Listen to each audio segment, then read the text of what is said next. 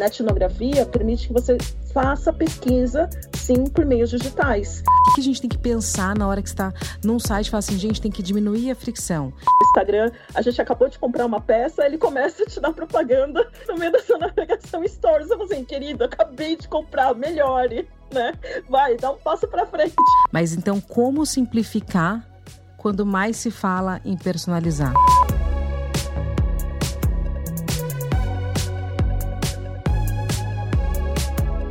Olá, eu sou Pedro Lipkin e você está ouvindo mais um episódio do Adcast, o podcast da Adic Pagamentos. Estou aqui com minha amiga Camila Ribeiro para seguirmos com o nosso papo com a Nath Yamauchi. Não sei você, mas eu estou super ansiosa para ouvir a continuação desse bate-papo, entender muito mais sobre o UX design. Bora lá. Uma das partes, né, que eu achei bastante interessante que você mencionou, Nath, é que porque assim, né, é, nada, você não vai ter uma super ideia, não vai se criar nada do zero mais, praticamente, né?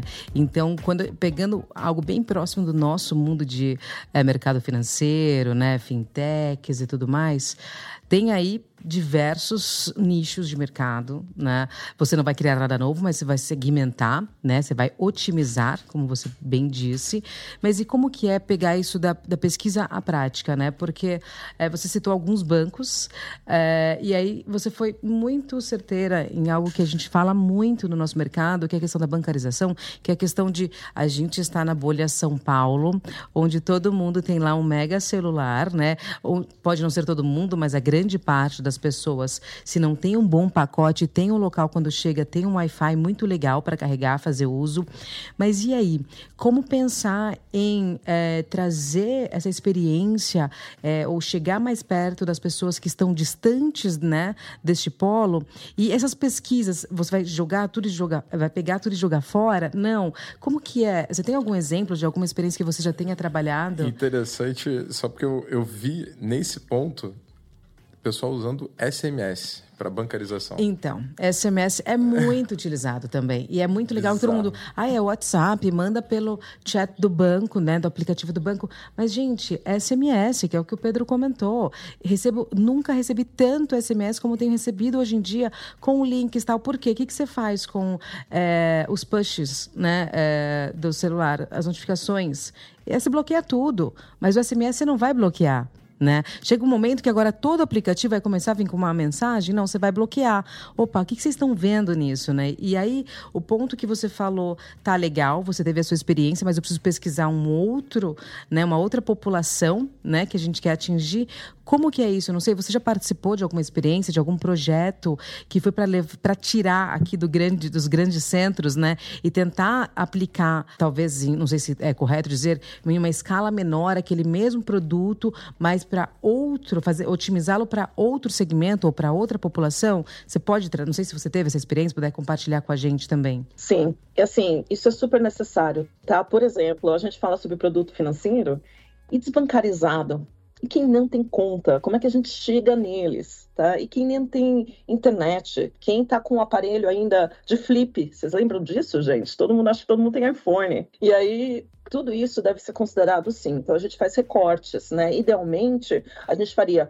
É inevitável a gente falar sobre São Paulo, tá, gente? Mas se você é designer e está me ouvindo, ou se você é PM, lembra que são Paulo é uma bolha. A gente é super cosmopolita, tudo que tem no mundo a gente reflete aqui, a gente adere às primeiras tendências. Essa coisa de ser um mundo 24 horas não é comum no mundo, tá? A gente não à toa é uma das maiores cidades do mundo. E é muito importante que a gente conheça o país. A gente está no Brasil, o Brasil é um país continental, tá? E é muito importante que a gente compreenda quais são os outros cenários. Por exemplo, a gente tem questões políticas que acabam influenciando até se vai ter antena de uma operadora clara ou se vai ser operadora vivo. E você está lá no seu mundo pós-pago, confortável, né? De todo pacote infinito de dados. E a gente precisa começar a compreender se essa pessoa tem até literação digital. Será que ela sabe usar a internet? Será que ela está acostumada né, em consumir as informações de maneira digital numa telinha de algumas polegadas, né? Tudo isso a gente tem que levar em consideração, sim, até porque o tamanho do seu aplicativo começa daí, é básico, tá, gente? Precisa entender se ele não está disputando né, espaço nesse celular. Se a pessoa só pode ter cinco produtos lá dentro, né? Cinco aplicativos e olhe lá. Ou se ela vai ter que andar três quadras para poder ter um sinal de internet e então poder assistir alguma coisa. O que foi muito interessante desde o dia 15 de março de 2020, aqui em São Paulo, foi a gente começar a observar, é, quando começou a pandemia, né? A gente teve o primeiro lockdown, então a gente começa a observar lugares em São Paulo, cujo único computador era o celular de uma mãe que trabalhava em três períodos fora de casa. E a gente falando de EAD, né? Educação à distância. Aí você falava assim, gente, são áreas periféricas, as pessoas estão em São Paulo e elas não estão conseguindo estudar. Como a gente vai chegar lá? Né? A gente viu pessoas aprendendo a usar Teams, a usar Zoom, a fazer reuniões remotas, a deixar a câmera ligada quando não podia, a perguntar se as pessoas estavam usando ou não. Tudo isso já dá um indicativo que quando a gente começa um projeto, a primeira coisa que a pessoa precisa entender não é que cor que vai ser a tela. Tem chefe, né, que fala, ah, é porque eu queria um misto de Uber com Airbnb, né? O pessoal adora falar dos dois produtos mais famosos. Mas assim, ótimo, agora me conta, qual que é a capilaridade dos quais regiões do Brasil você atinge? Qual é o seu objetivo? Você quer ter uma penetração em São Paulo, Sudeste? A gente vem para o jogo de rouba-monte. É aquilo que eu falei, tá, gente? Não existe mais tanta novidade. Tem muito serviço que é commodity. Ou você quer ir para uma região centro-oeste? A gente está indo para o Nordeste. Para onde a gente está indo?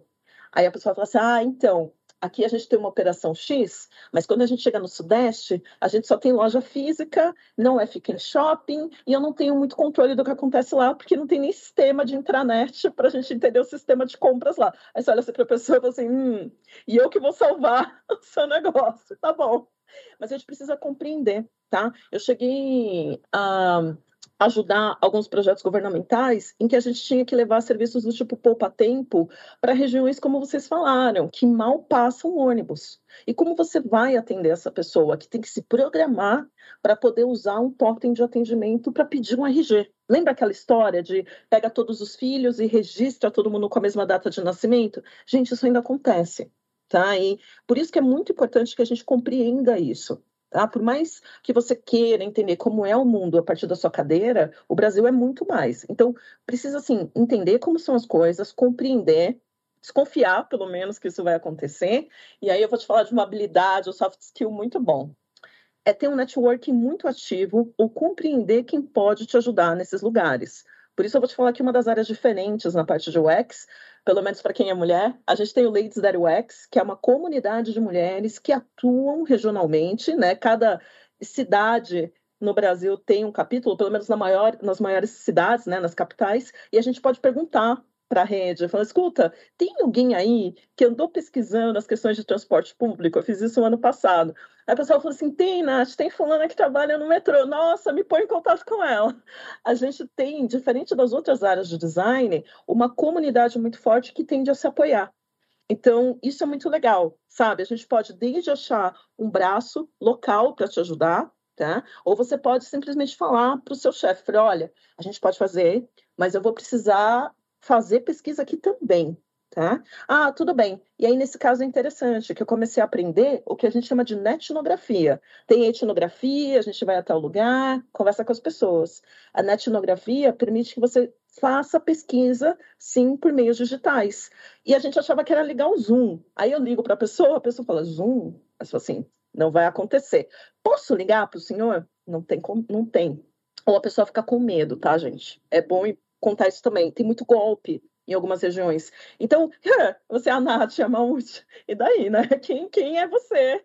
Aí você fala assim, tá, vamos fazer o seguinte, você avisa toda empresa que está rolando uma pesquisa, porque vai todo mundo ligar para o saque, lembre-se disso, e aí você manda um WhatsApp. Você se apresenta, oi, tudo bem? Eu sou a Nath, eu estou fazendo uma pesquisa. Uma das minhas tarefas aqui é descobrir como que tem sido o seu dia, né? E assim, assim, assado, você manda um áudio a pessoa vai te responder depois de umas três horas, mas ela manda a resposta. E você fala assim, nossa, parece que eu estou fazendo pesquisa por carta, sabe? Porque a pessoa só conseguia me pegar nos intervalos de trabalho, onde ela não pode pegar o celular, pessoas de escritório, tá? É diferente da nossa vida aqui. Ela responde, aí eu mando uma outra pergunta, ela responde, e assim a gente foi montando uma base para compreender como que era o transporte público no interior da Bahia, por exemplo, tá? E aí era muito interessante, porque quando a gente falava assim, de tudo que você usa no, no, aplica no banco X, é, qual é a funcionalidade que você mais gosta? E ninguém respondia. Ninguém respondia, ninguém respondia. E aí a gente entendeu na parte de pesquisa. Palavra funcionalidade não era compreendida fora de São Paulo, da região sudeste. Então, a gente teve que mudar as perguntas. Até isso, a questão semântica, né, influenciava muito. Então, a gente teve que mudar para o que, que de fato o aplicativo faz para você e o que, que você mais gosta, qual é a coisa que você mais usa no seu celular. E aí a pessoa conseguia retornar de uma maneira que a gente conseguia né, captar e processar essa informação. Então, tudo isso é muito interessante quando a gente fala em termos de Brasil. É muito incrível, porque é o usuário mesmo, né? Você tem, primeiro tem que ir até o usuário 100%, conhecer, né? É, sair da caixinha, furar a bolha, né? Para depois pensar na experiência, né? E a sua experiência, é, sem dúvida, a expectativa de experiência sua é uma, do Pedro é outra, dos meninos aqui são outras. Ou seja, tem que conhecer mesmo, tem que se aprofundar e sair, é, sair da questão tela, né? Sair do... É, lógico, todo mundo quer ter um, um aplicativo e nossa, lembra Netflix? Netflix, né? Refere-se a isso, aquilo, mas não é esse o ponto, né? É tá atendendo de verdade, as pessoas vão fazer questão de usar e vão indicar né, por ter tido uma boa experiência. Eu queria pegar alguns termos que você comentou, que hoje, quando a gente fala em vendas online, é o que a gente ouve-se muito isso, né? Ai, precisamos que seja uma jornada amigável, uma navegação intuitiva, uma redução de fricção. Tudo isso quando a gente pensa em marketplace, quando a gente pensa em lojas, né, virtuais. Todas essas, se você jogar se jogar agora no Google, vai aparecer, né? É, melhore sua jornada, é, navegação mais intuitiva, tudo isso. É, além destes termos, né? O que mais a gente precisa fazer? O que, que é essa fricção trazendo para o nosso segmento, para a nossa atuação, né? Como melhorar a questão de pagamentos, né? É só eu ter uma quantidade maior de opções? Não. O que, que a gente tem que pensar na hora que está num site e falar assim, gente, tem que diminuir a fricção? Que, que, qual que é o, o ponto mais alto dessa, dessa questão aqui, desse desafio? Eu acho que a primeira coisa que precisa compreender, principalmente para e-commerce, é qual é o seu objetivo? Você quer ter um registro mais completo desse usuário? Você quer saber quem é essa pessoa? Você precisa fazer com que ela entre o mais rápido possível, faça um opt-in, né? Que a gente fala, faz login rápido, faz login social, e aí a gente começa aí atrás dela, olha, você esqueceu uma coisa no seu carrinho, né? Ou você já começa a aprender mais sobre ela para poder fazer recomendações mais relevantes e não só aquele, pessoas que viram isso também viram X, né? Outra coisa importante também, vocês vão ver, o AliExpress faz isso de uma maneira exemplar. Eles não só aprenderam a fazer recomendações que realmente fazem sentido para pessoas com seu perfil e que se comportam como você, mas eles também aprenderam a fazer uma coisa chamada installments, ou seja, pagamentos parcelados, que é uma coisa super brasileira, tá, gente? Isso não tinha por aí, não tem na China, mas assim, eles tiveram que aprender porque brasileiro falou em pagar, tem cartão, é parcela, gente, tá? É uma questão de comportamento muito específico. Então, é isso que a gente precisa compreender. O que, é mais fácil para o seu cliente? A gente está falando agora até de Pix parcelado, tá? Então, assim, será que é isso que facilita a vida do seu cliente? Será que ele quer fazer uma wallet? Será que ele Será que ele quer cashback? Qual que é o foco do seu cliente? Pagar menos, gente. Eu vou dizer, até milionário quer pagar menos, tá? Então, assim, é dar desconto, é dar uma chave de. Ninguém, gente, ninguém resiste ao desconto, tá? Fazer um bom negócio. O que a gente precisa compreender é isso. Será que o seu cliente quer descobrir novas marcas? Será que ele quer não pensar? Se ele quer não pensar, será que você pode antecipar uma peça ou um produto que já combina com aquele que ele comprou? Será que ele quer uma complementação? Vocês devem estar observando, né? O Instagram a gente acabou de comprar uma peça, ele começa a te dar propaganda no meio da sua navegação stories. Eu falo assim, querido, acabei de comprar, melhore. Né? Vai, dá um passo para frente. Mas eles estão aprendendo, né? Assim, é isso que a gente começa a observar. E na parte de e-commerce é isso, mais do que meios de pagamento. Qual é a melhor maneira de fazer isso? Você está lidando com pessoas menos de 18 anos? Gente, parcele. Só falando com pessoas um consumo mais sofisticado, será que é realmente o meio de pagamento que impulsiona ela fazer esse incremento de compras, né? Dobrar um ticket médio de 250 para 500 reais? Será que é questão de botar mais uma peça nesse carrinho? Né? Então tem várias observações que fazem muito sentido a gente olhar. E aí não é só ir até a pessoa, né? A gente também pode usar a tecnologia, gente, para colocar essa série de captadores né, de comportamento. Então, desde o mapa, no site, as áreas mais quentes, compreender se as pessoas de fato estão olhando aquele rodapé infinito que todo mundo gosta de colocar o mundo lá e ninguém chega até lá.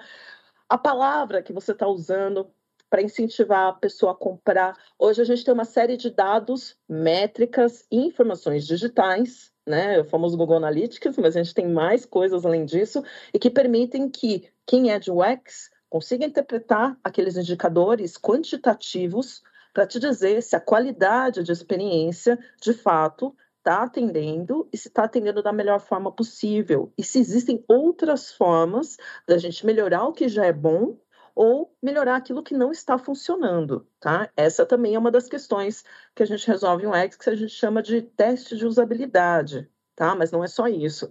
Então, a gente tem mais de 23 métodos, né, dentro de pesquisa, tanto atitudinal, que eu falei para vocês, né? Como as pessoas fazem e também como as pessoas se comportam. Então, é, o que elas dizem que elas fazem, né? E a gente pode ajustar isso fazendo muita pesquisa. O que é importante contar para vocês? A gente está aqui há mais de 50 minutos falando de pesquisa. O pessoal tende a achar que é uma área para ser suprimida ou menos valorizada do que a parte de entrega de telas. Porque no final do dia o pessoal quer tangibilizar, né? quer ver a ideia montada. E aí eu vou insistir. Tá? Se você quer fazer um bom produto digital, se você está do zero, sua empresa é uma startup, estilo garagem, como eu fui na parte do quinto andar, quando só tinha 28 pessoas, ou se a gente está falando de uma transformação digital num negócio de banco super é, consolidado e que quer trazer esse verniz né, de tecnologia, embutir isso no DNA da empresa. Pesquise, tá? Assim, invista tempo. Você nunca vai perder tempo e nunca vai perder dinheiro se você dedicar um tempo a entender o que está acontecendo, como está acontecendo e estruturar uma estratégia a partir daí. Tá? Ao contrário do que as pessoas pensam, se você deixar para arrumar quando o carro já saiu na rua e já se mostrou falho, pensa quantas chances você dá hoje para um aplicativo que não funcionou e que você já deletou pensa quanto dinheiro isso. a gente tem que gastar, tá? É isso, isso que tem que levar, tá? E na ponta do lápis. O marketing, o blabs, a comunicação, o barulho que você vai ter que gastar para convencer as pessoas, né? A, a, que aquela sua proposta mudou, tá? É difícil. Então, por isso que a gente fala, né? É muito complicado. A gente ainda tem um pensamento antigo, né? Um pouco mais ultrapassado, da gente achar que tem que cumprir cronograma, tem que botar isso até o final do semestre. Ótimo. Mas qual é a vantagem de você botar uma coisa que não funciona? Né? E a gente tem fala-se tanto de métricas de algoritmo de inteligência artificial e que a gente vai poder provar por A mais B que desde o início não tinha nenhuma intenção de ser alguma coisa, né? Então, por isso a gente insiste muito. Você não vai gastar nada. Olha para os produtos que mais fazem sucesso. É importante você chegar e falar assim: olha, mas tem o Nubank aí abrindo o caminho o tempo todo. Tem? Eles têm mais de 300 designers, gente. Tá? Então, é muito importante que a gente saiba que isso é relevante sim, tá bom? Tem que pesquisar. É, gente, tá? As pessoas não estão lá de braços cruzados fazendo tela, eu garanto isso para vocês, tá bom? Então, assim, é muito importante que a gente compreenda isso. Os negócios bons que mudaram o mercado, eles não fizeram isso da noite para o dia, tá? E continuam aplicando o processo. A Airbnb é outra marca famosa, né? Ela vem de um cenário de 2008 pós-crise, vocês lembram bem disso, né? Tão bem quanto eu. Eu estava trabalhando com economia, então vejam bem, eu entendi bem como foi o buraco. E ele vem com uma reação. Você tem uma classe média quebrada, né? E todo mundo se perguntando: como que faz para a gente melhorar essa vida que está todo mundo sem dinheiro, né? E eu falei assim, e se a gente começasse a alugar aqueles quartos que estão vazios de tanto universitário que tem por aí? E se a gente começasse a sublocar esse quarto que está vazio? A necessidade vai gerando a oportunidade, né? Cara, assim, uma aula, uma aula sobre UX aqui. É, a gente até aprendi horrores aqui sobre quase o curso da Terra aqui. em Pocket. Então, assim, sensacional. Não, perfeito, muito bom.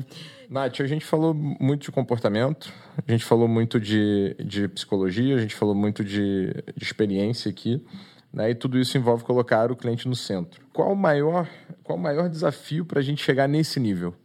Né? Quando, que que você, que que, nas suas aulas e na sua experiência, o que, que você sempre fala, olha, esse aqui é o maior desafio para colocar o cliente no centro. Obviamente, a gente tem o rei no umbigo, né? Então, assim, a gente está sempre ali achando que a gente é o, é, o, Como você mesmo falou, né? Nós somos o grande exemplo de tudo. Imagino que isso seja um, um belo desafio também, mas, assim, como é que. Qual é. Qual o grande passo? Qual é a grande questão para colocar o cliente no centro? Eu acho que é uma questão bastante estrutural que vale a pena a gente registrar aqui, tá? Então, mais do que a gente ter o ex-designer, não existe o ex-herói. Tá, então isso é muito importante, principalmente para você que está ouvindo a gente, que não é ex, tá? Se você é dono de negócio, se você é gerente, a gente precisa de um negócio estruturado e que de fato tenha um foco operacional, um foco gerencial, um foco de direção focado em priorizar esse usuário, tá? Então o ex é só pesquisa, tá, gente? Eu vou ainda ter que executar e mais do que dizer o que precisa ser feito é como isso vai ser feito. Esse é o grande desafio. Né? E aí a gente não está falando mais só de fazer o X, colar post na parede, não é disso. Isso começa a ficar mais amplo, né? Mais no dia a dia, que é quando as coisas precisam ser orquestradas de uma maneira bastante resiliente, até porque isso não vai acontecer da noite para o dia, né? Então, o que, que a gente precisa é compreender que a gente vai ter que ter uma sinergia entre, sim, sabemos o que o nosso usuário quer, fizemos pesquisa, está aqui. A gente vai conseguir estruturar isso de uma maneira financeiramente sustentável? Vai pagar o meu salário, o seu, de todo mundo da companhia e dar um buffer aí para a gente de 5, 3 anos, para a gente botar isso de pé? Isso é super importante. Então, a gente tem que sim ter os analistas de negócio do nosso lado, também o PM, né, o seu product manager, ele pode ter um background de administração e conseguir fazer isso na ponta do lápis. E a gente também precisa compreender, esse é o tripé do X, né? O quanto que a gente consegue, de uma maneira técnica, fazer isso ser estruturado. O que, que eu estou querendo dizer com isso? Não adianta a gente propor soluções que dentro da casa a gente não tem tecnologia, não tem sistema, não tem investimento, não tem pessoas para operacionalizar aquilo e tirar do papel. Tá? Então, isso é muito importante. Quando a gente fala tem que ter tecnologia, não estou falando de digital, tá, gente? Não estou falando de desenvolvimento de engenheiros. Eu estou dizendo que tudo que a faculdade forma é técnico. Então, tudo que a gente está falando, tá? Tem jurídico, tem administrativo, tem gente para atender lá na ponta. Com essas três áreas, tá? É que a gente consegue de fato tirar isso do papel e fazer isso ficar de pé. Por isso que a primeira pesquisa nem sempre é para fora, é para dentro. É fazer a lição de casa, né? A gente quer levantar um site, tem já um sistema de métricas, tem desenvolvimento interno, isso é terceirizado. Tudo isso influencia sim em como a gente vai conseguir estruturar o negócio para receber esse tipo de direcionamento focado nas pessoas. Depois é compreender se essa ideia de focado nas pessoas, de fato, compreende tudo que a gente estruturou. Nath, do que, que você está falando? Por exemplo, a gente falou de Big Data por muitos anos. A questão é que a gente tem empresas aí há quase 50 anos captando dados sem que esteja orientado à pessoa. Então, assim, eu sei quando que foi colhido o algodão que deu o fiozinho do tecido, onde ele foi feito, onde ele virou blusinha, aonde ela foi distribuída, qual é a loja de rua que vendeu, quem foi que vendeu e qual foi o cartão que comprou. Eu não sei quem foi que comprou. Tá? O engraçado é que eu levo três semanas para entrar nesse banco de dados e minerar isso para o dono do negócio e falar: então, eu fiquei aqui faz quase um mês. Você descobriu alguma coisa, Nath? Eu descobri muitas coisas. Eu falei, mas a principal é, a gente não teve um direcionamento para pessoas. Aí eu falei, a única parte do seu sistema que me indica um ser humano é contar com a boa vontade do seu caixa de perguntar CPF na nota, isso acontece em São Paulo, se é que vocês se lembram. Então, assim, a pessoa olha para minha cara, fica estatelada, e a gente precisa criar uma forma de compreender quem é que está tipo, consumindo o seu produto, né? Quem é o seu consumidor, quem é o seu cliente, porque os dados, gente, muito se fala, né, de informações, mas elas não estão trafegando livremente por aí. Ainda bem. E não só isso, né? Esses dados que você falou não são a pessoa, né? São algumas características do comportamento, mas não são a pessoa. Né? Então, é, as pessoas tendem a, a, a, confundir essas coisas. Ah, você tem um milhão de variáveis do comportamento da pessoa. Legal, mas essa não é a pessoa. Tampouco um cluster, né? O que, que é isso, gente? Como a gente está falando de lei geral de proteção de dados, é muito importante que eu não crio muitas pessoas aqui completamente paranoicas. Quando a gente está falando de análise de dados, de novo, são populações. Então eu preciso compreender o que, que a Camila faz, o que, que o Pedro consome. Se a Camila está no Uber e o Pedro está no 99 Táxi, para a gente dividir, então a gente vai dividir eles em consumos distintos, né? E eu não estou falando de dado sociodemográfico, não é idade, não é se um é casado, solteiro, se ganha X ou ganha Y, não é disso que a gente está falando. A gente está dizendo de representações arquétipicas, né, arquetípicas, comportamentais e que consigam me dizer Tá? Então, se o Pedro usa todos os dias, a gente tem a Camila que só usa aos finais de semana, mas quando ela faz o uso, ela usa um ticket médio maior. Aí você fala assim, hum, duas bases muito interessantes, né? E aí, se a gente tem milhões de pessoas em cada uma dessas bases, é como que elas estão consumindo, para onde elas estão indo, qual que é a frequência de uso, né? Então, esse modelo mental é que a gente precisa captar. É isso que a gente está chamando de comportamento humano, tá? Não é perseguir a pessoa individualmente, mas é como grupo o que, que isso pode ajudar.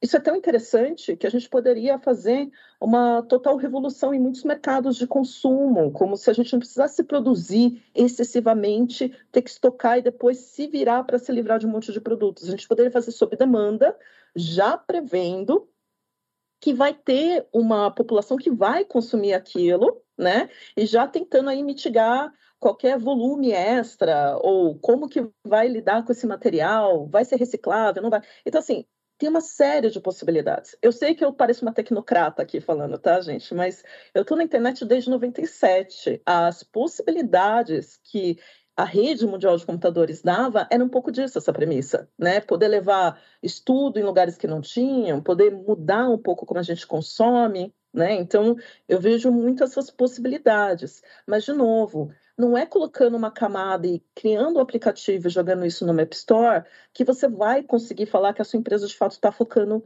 no seu cliente. A gente precisa de fato entender o quanto a gente consegue atendê-lo, fazer as alterações necessárias, né, para que isso aconteça de forma sistêmica, né, tecnológica, e aí sim embutir todos os profissionais de produto, não é só o X, a gente tem os product managers, a gente tem os engenheiros, a gente não faz uma mudança comportamental sozinho, tá, gente? Isso é importante dizer. Boas experiências não se estruturam só com designers, isso é muito importante dizer para vocês. Não adianta abrir uma vaga, botar no LinkedIn, não é isso que vai garantir. Você precisa, sim, ter um top-down, né? É, as lideranças compreenderem que não tem mais como dar um passo para trás né? É mais do que botar o seu nome num café no Starbucks. A gente está falando de fato de conseguir trazer foco dos negócios porque as pessoas realmente precisam. E não duvide, o mundo mudou nos últimos dois anos. O que a gente sabia, o que a gente compreendia das pessoas em relação de consumo,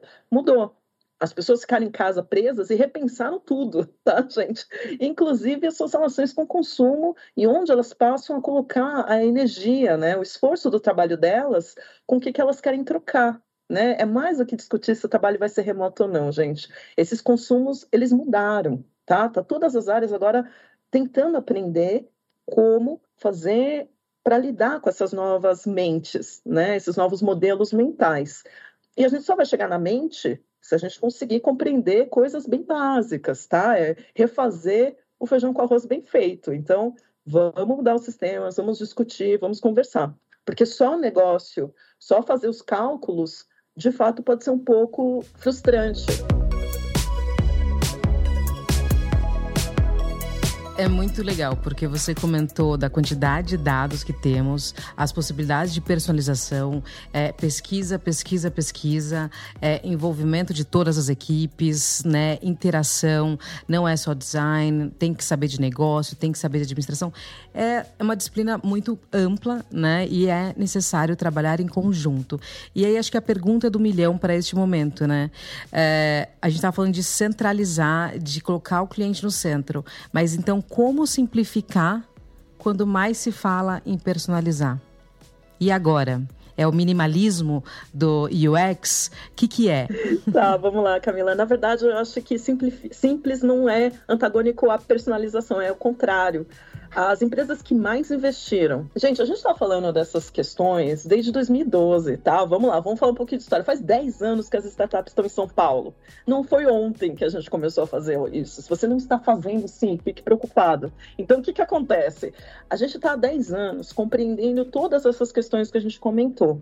Para quê? Para chegar num nível em que a gente consegue colocar, sim, toda a tecnologia, a inteligência artificial, o machine learning, a máquina de aprender, para que lá na ponta, logo no pós-venda, a gente consiga oferecer experiências cada vez mais personalizadas. Em que sentido? É mais do que eu mandar um e-mail para você falando: Oi, Camila, bom dia.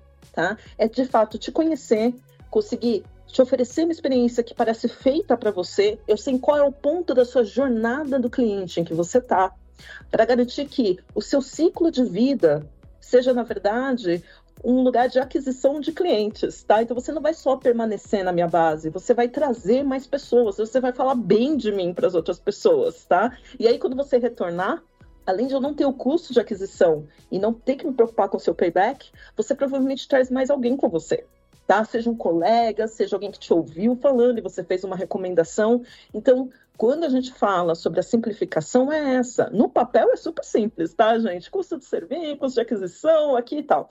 Agora, quando você nem compreende qual é o ciclo de vida do seu cliente, e me ouçam, vai ficar cada vez mais curto, tá? Tem um livro aí novo do Kotler, Marketing 5.0, saiu durante a pandemia, então eu recomendo a leitura. Ela é rápida, ela não fala de UX, tá, gente? Mas para quem gosta de negócio é uma boa. E aí ele vai falar isso, né? São ciclos cada vez mais curtos e que a gente não está conseguindo nem mensurar o certo.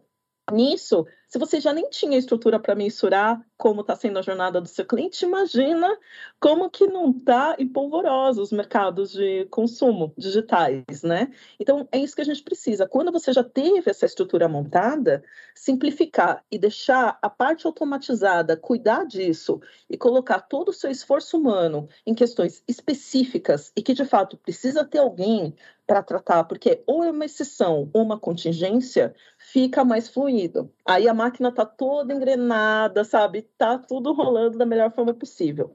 Quando você não tem essa estrutura, mas tem esse modelo, né, como um lugar para se chegar, nada te impede que internamente a gente tem um pouco mais de complexidade nisso, mas é usar meios manuais. Então você tem uma equipe de suporte, você tem gerentes de conta, você tem todo mundo lá garantindo o tal do sucesso do seu cliente, né? Mas garantir que a promessa que foi feita na oferta, de fato, vai ser vai ser realizada da melhor maneira possível e com sucesso, ou até acima das expectativas, né? Porque a missão hoje não é a gente encantar o cliente. Isso o branding falou, isso o CX falou. A gente está falando agora de clientes que estão muito mais ligados e não querem ser encantados. Eles querem que as coisas funcionem e que funcione da melhor forma possível e que não me faça pensar, entendeu? Então, assim, você nem devia aparecer como marca. Você não devia aparecer, muito menos para dar dor de cabeça. Mas se tiver que aparecer, faça como a Apple faz, entendeu?